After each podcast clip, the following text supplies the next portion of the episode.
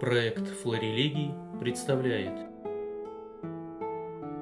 Семинар научного центра истории богословия и богословского образования.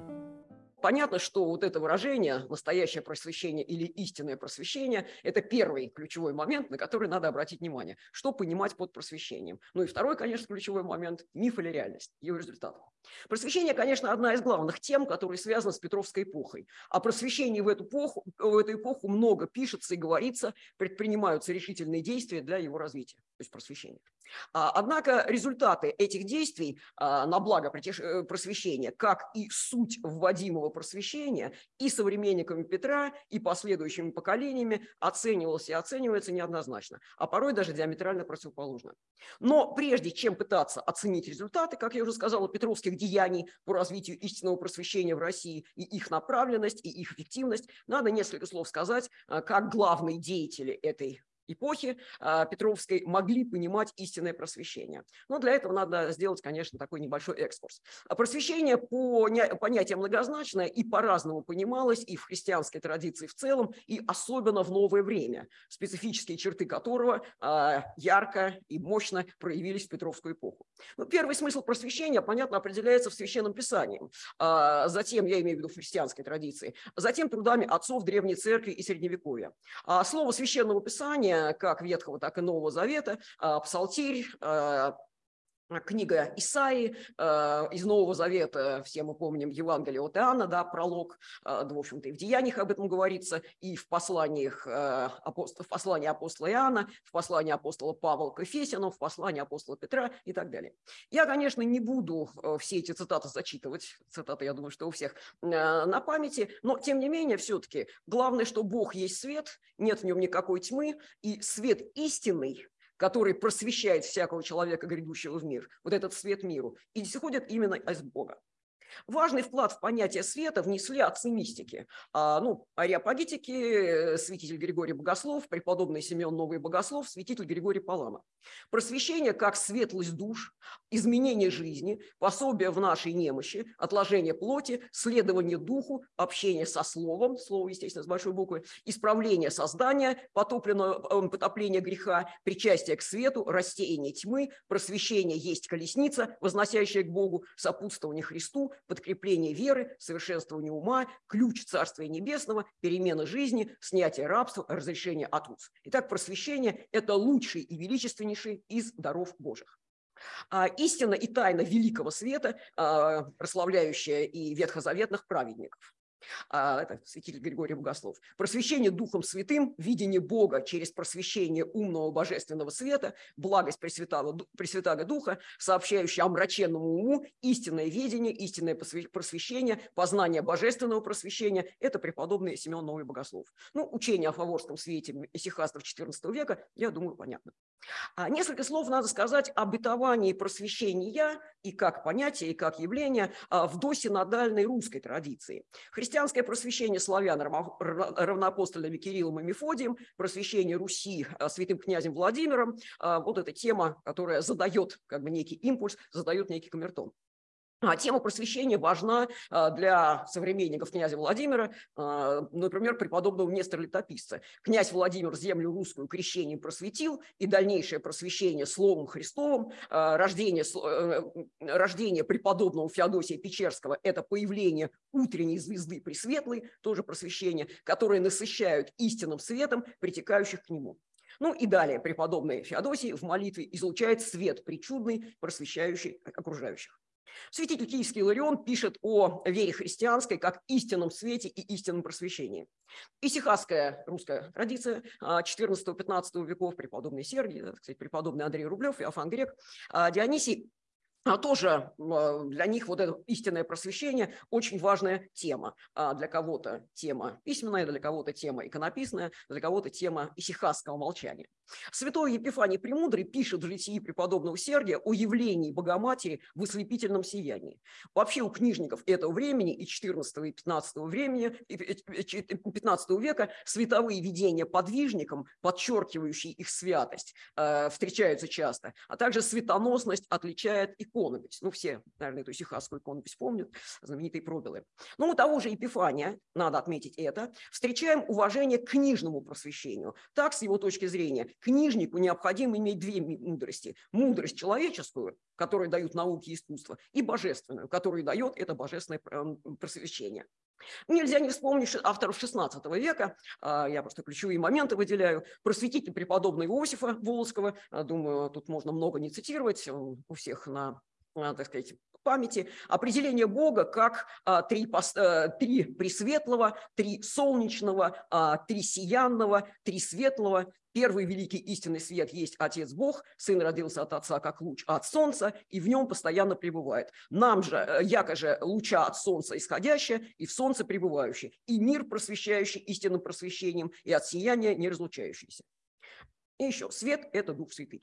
А, мы же ныне освящаемся и просвещаемся Духом Святым, и в будущем веке, когда тела святых высияют ярче солнечного света, мы получим великую и неизреченную награду. А, здесь же можно помянуть Максима Грека преподобного, который тоже в том же 16 веке, чуть позже, а, тоже много пишет о просвещении разума тишиною, священной любовью и кротостью. Это и есть истинное просвещение. Однако в 17 веке просвещение получает в российской традиции несколько иное значение – развитие учености и школьности. Ну, с одной стороны, понятно, что это следствие нового времени, следствие появление нового понятия науки, нового понятия учености, как получение нового знания. Ну и кроме того, понятно, что а, о школе воздыхают на Руси как минимум середины XVI века, вот так активно. Еще отцы Стоглавого собора в своем печаловании царю Ивану пишут об этом, да, о необходимости школ, что нет школ, поэтому некому решать вопросы, которые надо решать. А, ну и учи, учение и знания рассматриваются а, как необходимые ступени мудрости. А, достаточно вспомнить э, планы Федора Гдунова а, по устроению в Москве университета, а, по примеру а, западноевропейских. А, проект Академии 1682 года, тоже знаменитый, а, с некоторым, с целым спектром ученых и практических задач. А, попытки приглашения учителей для устроения школы в Москву, а, в основном патриархами из э, греческих пределов, ученых греков, Э, царями же, например, Алексеем Михайловичем, а, киевских иноков. А, действительно, в последние десятилетия XVII века вопросы просвещения включаются в тему еще расколом. А негативное отношение раскола учителей к внешней мудрости, которая в основном проникает с Запада, латынь, духовные же науки и книжность на славяно-русском родном языке продолжает пользоваться авторитетом в э, среде э, раскольников. А всякого добра добрейшая суть – книжное поучение, да, Авакум. Понеже в них обретается живот вечный и радость он и бесконечная.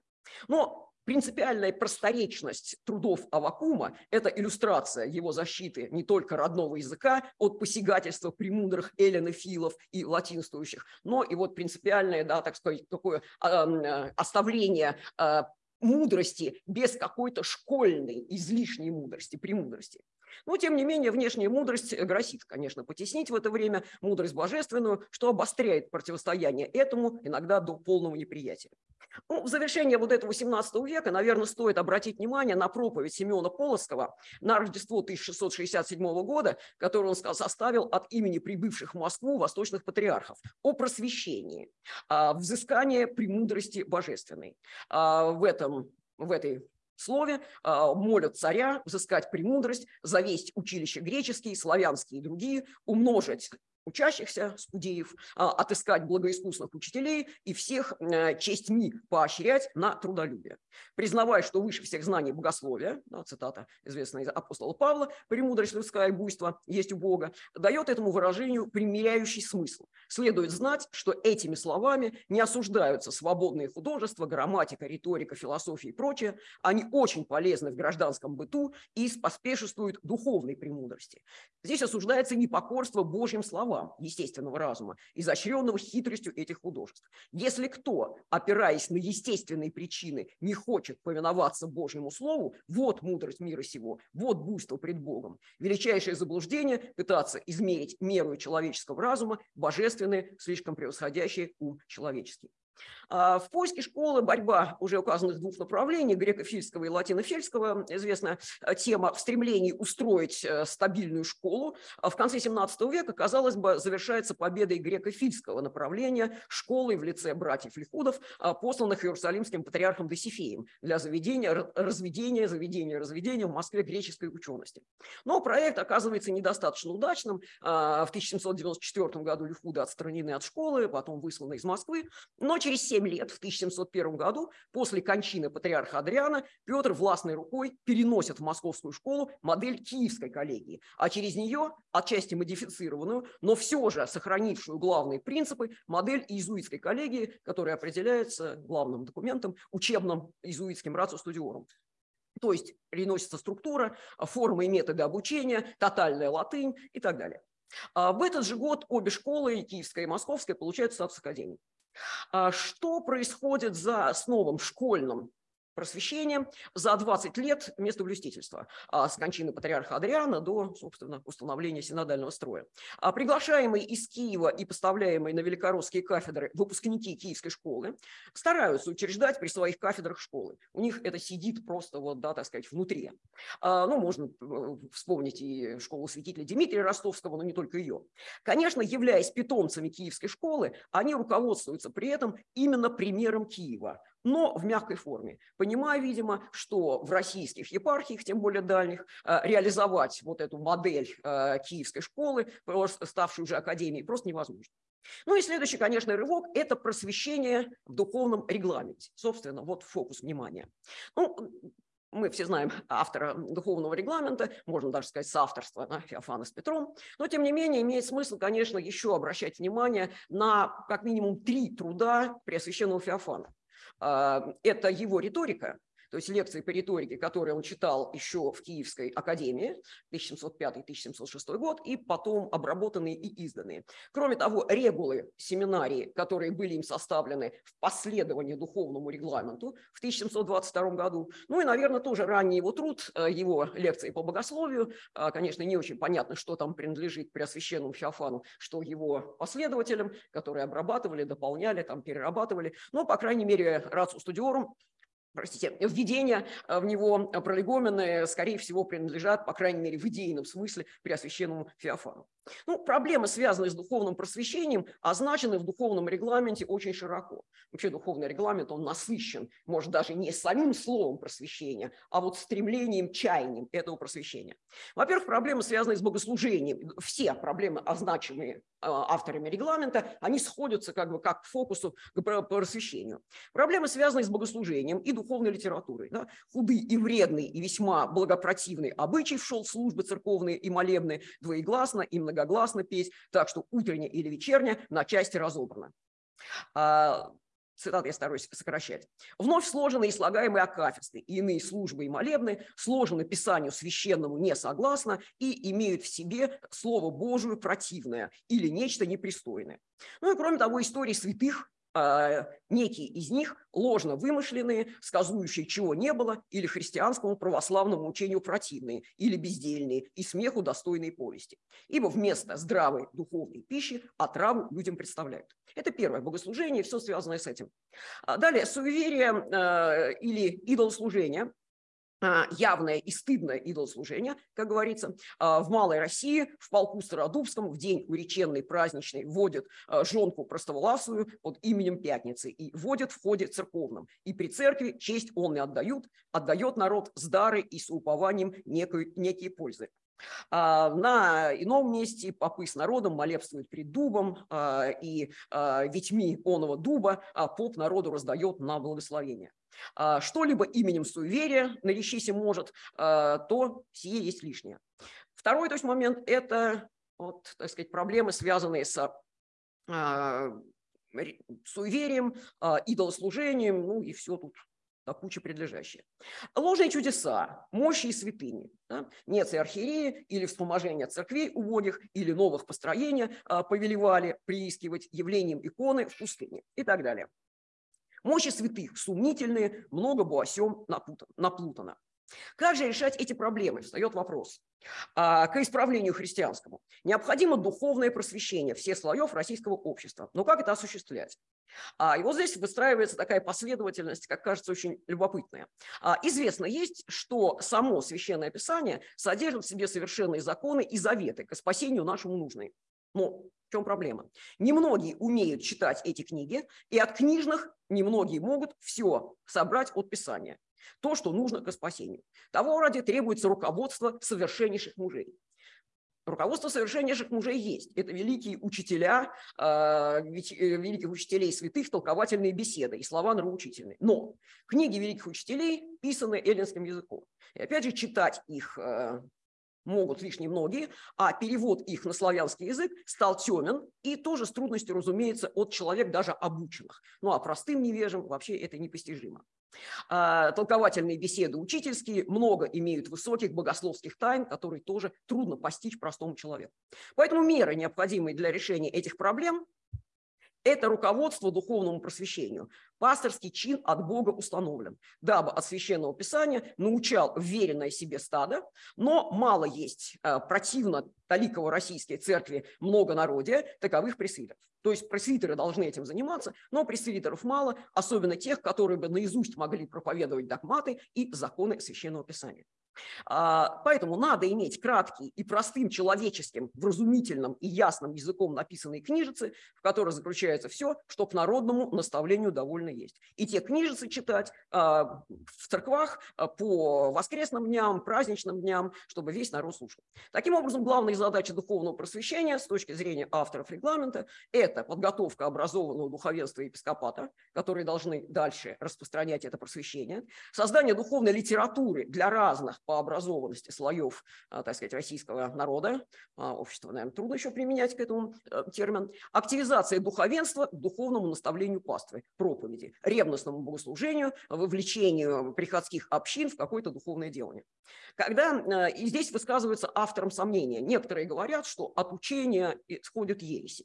А, но с этим априори авторы регламента, авторы регламента спорят. Когда нет света учения, нельзя быть доброму церкви поведению, нельзя быть не, не быть нестроению и многим смеходостойным суеверием, если же и раздором, и при безумном ересем. Так что дурно многие говорят, что учение виновник есть ересь. А, учение доброе, основательное, есть э, всякой пользы, как отечество, так и церкви. Аки корень и семя, и основание. Но сие а, надо накрепко наблюдать, чтобы было учение доброе и основательное. И здесь предлагается а, две школьных модели. А вот на это не всегда обращают внимание. Первое – это местное, для непосредственных нужд конкретных епархий, конкретной епархии, которая должна школа удовлетворять потребности епархии в ученых-кандидатах на священнические места. А школа должна находиться под властью и попечением архиерея, содержаться на епархиальные средства. Однако э, в другом месте, это говорится в вопросах, посвященных епископскому служению, специальный раздел о школах а, при них проповедниках, говорится о другой форме школы, особой академии, которая должна иметь общецерковное и даже общегосударственное значение и э, должна давать э, наилучшее образование, э, как общее, так и богословское. В ней, в отличие от школ архиерейских, она должна иметь более ученый характер, искусных и остроумных учителей, давать широкое образование, как богословское, так и общее, на этом делается особый акцент. При ней должна быть хорошая библиотека, как сердце школы. Духовное служение выпускников академии указывалось, но не как исключительное. Э, но академическое образование и только оно по проекту автора регламента давало бы право право проповедовать Слово Божие. А, про епископские школы, я думаю, можно не говорить, про них много пишут. А, лучше обратим внимание на академию. А, возможно, как предполагают некоторые, в историографии это встречается, это уже действующая академия, скажем, в Москве или в Киеве. Но все-таки в тексте регламента говорится, если царское величество похочет основать академию, то есть, по-видимому, это не действующая академия, а чаемая академия. А, ну, должна она содержаться на государевом иждивении, что придает ей вот такой тоже, так сказать, и статус, и, конечно, несомненное удобство. А, организованная и учащая корпорация. А, ректоры и профессора а, должны, должны быть прилежными человеками, которые уже имеют ученую труды и уже известны своей ученостью. Ну, учителя должны быть искусные в учениях, остроумны, прилежны, э, при школах хорошая библиотека, как я уже сказала, а, избирать изряднейших во всяком учении авторов для чтения в классах, свидетельств, которые свидетельствованы в славных академиях. А, учебный план э, проектируемой академии представляет определенный интерес. Семь последовательных классов, которые лишь венчаются богословием. Грамматика с географией истории, арифметика и геометрия, логика или диалектика, риторика вместе или раздельно со стихотворным учением, физика вместе с краткой механикой, метафизикой, политика краткая Пуффендорфова э, и богословие. На каждый из первых классов полагается один год, на богословие полагается четыре года. То есть богословие только два года из восьми. К основному курсу присоединяются, естественно, языки. А, ну, латинский, понятно, что это язык образования и школьной жизни, а не а, язык, который учат какое-то время на самых только, так сказать, младших классах, ну а также греческий и еврейский, если будут учителя. Ну, потом, когда мы посмотрим на историю, сейчас не будем смотреть на историю Московской славяно-греко-латинской академии, мы увидим, что некоторые годы вот эта грека, она, так сказать, пропадала. Да? То есть учителя греческого а, не были найдены, например, когда там учился будущий митрополит Платон. Ну, в проектируемой академии, в богословии, собственно, приказать, чтобы учили главные догматы веры, закон Божий, чел бы учитель богословский, богословский который преподает богословие, священное писание, и учился бы правил, как прямую истую знать силу и толк писаний. И вся бы догматы э, укреплял свидетельством писаний. А в помощь того дела чел бы прилежно святых отцов книги, до таковых отец, которые прилежно писали о догматах за нужду распри в церкви случи, случи, случившихся э, с подвигом на э, противные ереси.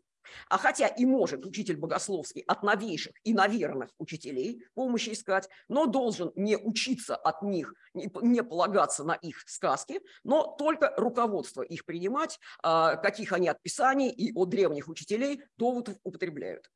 А доводам же их легко не верить, но все проверять самому. Действительно ли они правильно ссылаются на Писание, действительно ли в книгах отеческих это есть, и тупо ли имеет силу, какой они приемлют. А, учащиеся должны быть все дети протопопов и священников, можно даже указывать градским, лучшим приказным людям, а, ну а о дворянах как собственная воля будет царского величества. Каждого новопришедшего ученика надо отведать его память и остроумие. А, если он покажется весьма туп, то не принимать в академию, но после какого-то испытания, чтобы он тупым не притворялся чтобы некоторые не притворялись тупыми, да, желая отпуска в дом, а, то искушать целый год его на его сообразительность, на остроту его ума и так далее. Кроме того, если покажется детина непобедимой злобы, свирепой до драки скорой, клеветник, не покорив, и если через год ни увещанием, ни жестоким наказанием одолеть его злобу и свирепость невозможно, хотя бы остроумен был, выслать из академии, чтобы бешеному меча не давать. Ну и здесь тоже большой э, фрагмент посвящается проповедникам, но я подробно об этом говорить не буду, э, потому как главное для нас, что все проповедники должны быть освидетельствованы от Академии. Их право преподавать э, им вручает, собственно, Академия, которая должна их проверить. И должна, должен, следует их да, там, испытывать от Священного Писания, что есть воля Божия, то есть вот целый устроить им экзамен. Учреждение, э, да, ну что, какой эффект имел духовный регламент в ближайшие же годы э, после своего издания? Э, понятно, что школы епископские или архиерейские учреждались и практически были в каждой епархии. Но и здесь была проблема. Во-первых, далеко не во всех епархиях был богословский класс, а если богословский класс и был, то до него доходило ничтожное малое количество учащихся. Понятно, что если это были дети протопопы, протопопы старались их побыстрее из школы изъять, оженить, рукоположить и на свое место на приход поставить. И поэтому вставал вопрос. Вот эта школа да, для будущих пастырей, если мы так ее так сказать, э, фокусируем на этом внимание, а зачем им несколько лет продираться через страшную латынь, к которой тем более Поповичи часто бывали просто не способны, для того, чтобы не получив богословских знаний, знаний отправляться на приходы. Что им давало вот эта латынь на их э, русскоязычных приходах там, э, с церковно-славянским богослужением? Этот вопрос вставал и у современников. И в дальнейшем мы увидим, что неоднократные указы издаются, чтобы, по крайней мере, в Москве и в Петербурге не рукополагать тех, кто не прошел хотя бы философии. Ну, до богословия действительно добиралось очень мало. А вот с академией было все хуже. Школы все-таки как-то учреждались, хотя, еще раз говорю, с ними было связано очень много вопросов. И потом мы увидим, что во второй половине XVIII века усилиями архиереев и других ревнителей школы постепенно будут затачиваться на главном, на подготовке духовенства, будут э, вводиться предметы практические. То есть ясно, что вот эти проблемы а, осязались и современниками Петра, и уж понятно, где-то в следующей половине века. А, а академия не была учреждена. Ну, это известная история, выделили деньги, вырыли котлован, а потом началась зима, котлован затянулся, потом деньги пропали. Ну, обычная наша русская история долгостроя. А, однако в, через 2-3 года э, была учреждена Академия наук и художеств в 1724-25 годах. Ну, открыта она была в 25 году, 24-м проект Петровский. Понятно, что не Екатерина первая здесь, не ее заслуга. А при ней университет и даже гимназия. Хотя гимназия довольно быстро а, канула в лету, потом и университет вел такое вялотекущее существование. Но встает вопрос, может быть, это та академия, которую мыслил Петр, и который был, проект, который был зафиксирован в духовном регламенте. Петр, возможно, мыслил именно так, потому что Академия была, скорее всего, реализацией проекта Готфрида Лейбница, а, который где-то в 1710-х годах он по просьбе Петра составлял, а, и представлял такой европейский вариант трехступенчатой научно-учебной системы. Академия, как ученое, а не учебное заведение, университет и гимназия. Ну, понятно, по нисходящей обеспечивающейся учителями, по восходящей лучшими студентами.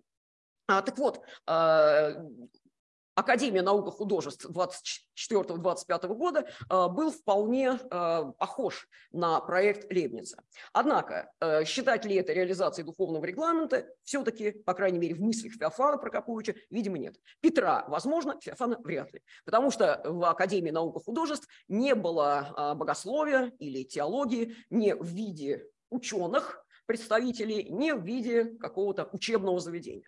Поэтому считать, что это была реализация такого нормального европейского университета с четырьмя факультетами, да, так сказать, факультет общих наук или свободных искусств, и на нем три специальных – медицинский, юридический, богословский. Конечно, нет. Академия, она, в общем-то, как совсем э, от богословия была, я бы сказал, не только далека, но вообще никак не связана. А, конечно, это было объяснимо. Основа корпорации иностранные инконфессиональные профессора, академики, которых там закупили за большие деньги деньги.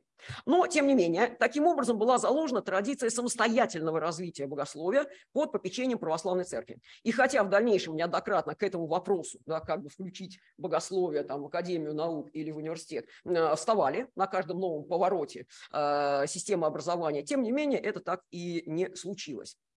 А, поэтому э, Академия идея Академии как научно-богословского центра оставалась актуальной. А, ну и несколько слов в заключении. Справедливо ли все-таки утверждение о секуляризации понятия просвещения в Петровскую эпоху? Да, в какой-то степени, наверное, можно так сказать. Но это общее следствие нового времени, которое, возможно, с некоторым запозданием, но пришло в Россию со всеми чертами. В частности, секуляризации всей жизни, культуры, естественно, и образования.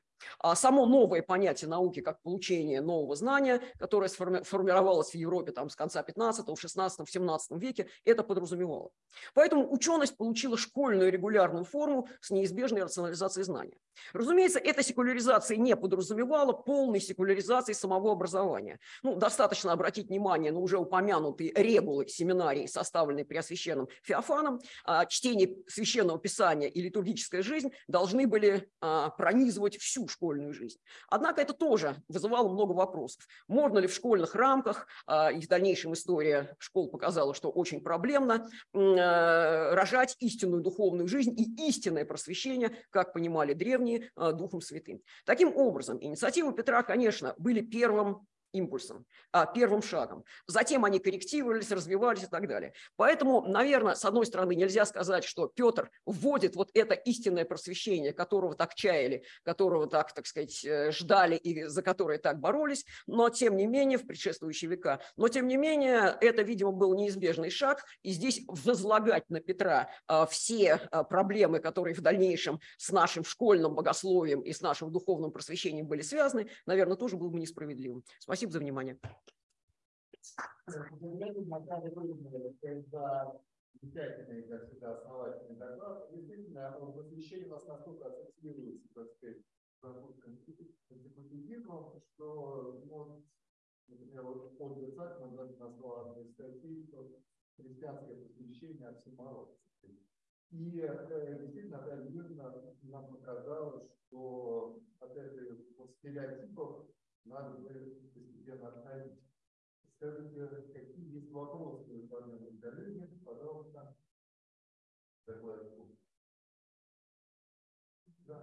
Да, пожалуйста.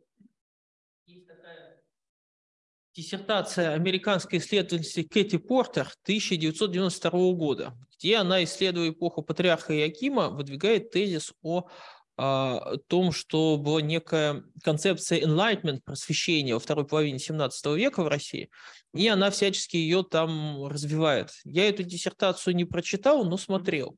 Ну, там, в принципе, эта идея проводится, но там, насколько я помню, общая идея в том, что еще с патриарха Никона вот рождается такая идея вот этого вот просвещения, как просвещение знанием, и оно потом, значит, идет, идет, идет, и потом приходит. Вот как вам кажется, можно проследить такую преемственность ну, именно я... на идейно-богословском уровне? Да, спасибо, Алексей Леонидович. Я специально привела такую массивную цитату Семена Полоцкого. Вот мне кажется, что это как раз отражение вот этих тенденций. Понимаете? Потому что он очень пытается поставить акцент на том, что не надо бороться против наук такого вот общего знания, против такого просвещения именно школьного, э, от невежества главные беды. Тоже говорит, конечно, что они должны понимать, знать свое место, и должны понимать, где есть человеческая мудрость, где есть божественная мудрость. Но тем не менее, вот этот, мне кажется, отражение этого процесса, я, пожалуй, соглашусь. Угу.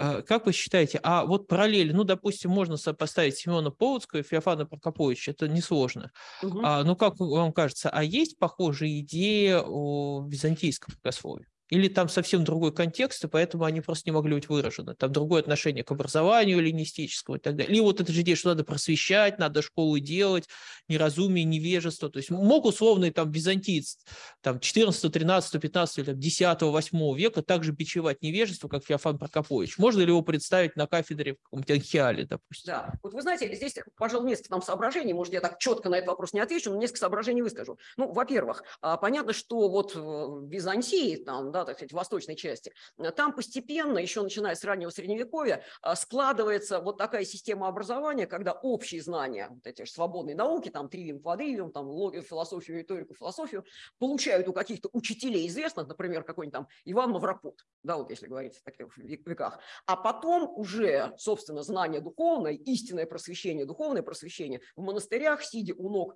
духовно опытных старцев, э, в непосредственной связи со аскезой, молитвой, мистическими видениями и так далее. Это можно просветить ну, на известных даже, да, так сказать, личностях. Это первое. Поэтому там, по-видимому, конечно, там учителя были. Например, можно Фоте. Вот, пожалуй, Фоте можно привести. Фоте э, можно, да, потому что для него э, вообще равновесны э, богословские знания и святоотеческие, и вот античные авторы. На его библиотеку достаточно посмотреть. Из 280 текстов большая часть все-таки относится к светским наукам. Да, поэтому вот здесь для него школьное просвещение – это так. Но у него другая идея. У него еще просвещение, направленное все-таки, он просвещение поет как миссию ну, там, Кирилл Мефодий, да, так сказать, его посланцы и так далее. Поэтому для него, мне кажется, это у него особенность. Что же касается современников Петра, ну, или чуть раньше, ну, собственно, братья Лихуды приехали, понятно, патриарх Досифей их посылал развивать греческую ученость греческую ученость. Они с этим не справились с точки зрения того же патриарха да, Досифея, но, э, потому что они начали тоже латынь преподавать. Ну, те же братья Лихуды, где они получали образование? Ну, да, так сказать, все знаем, где. Вот, в тех же университетах, и поэтому, конечно, они тоже понимали, что это ну, какое-то неизбежное же восхождение этих классов, и, конечно, прежде чем заниматься богословием, там, пусть греческой ученостью, то, что патриарх Досифей понимал, конечно, необходимо все вот эти ступени пройти. Другое дело, что весовые коэффициенты могут быть разные. Вот меня, конечно, смущает, что в этой школе, которую в духовном регламенте предлагается, академия, имею в виду, всего два класса богословия. Потому что у иезуитов было четыре. Да, вот здесь два. Вот это меня смущает немножко, понимаете. И такой акцент мощный на духовный регламент. Все читали, да, что вот там науки светские тоже нужны, тоже нужны. Приводится там пример, да, святитель Василий Великий, святитель Иоанн Златоуст. Вот они там получали светские науки языческие, изучали, а стали князьями церкви.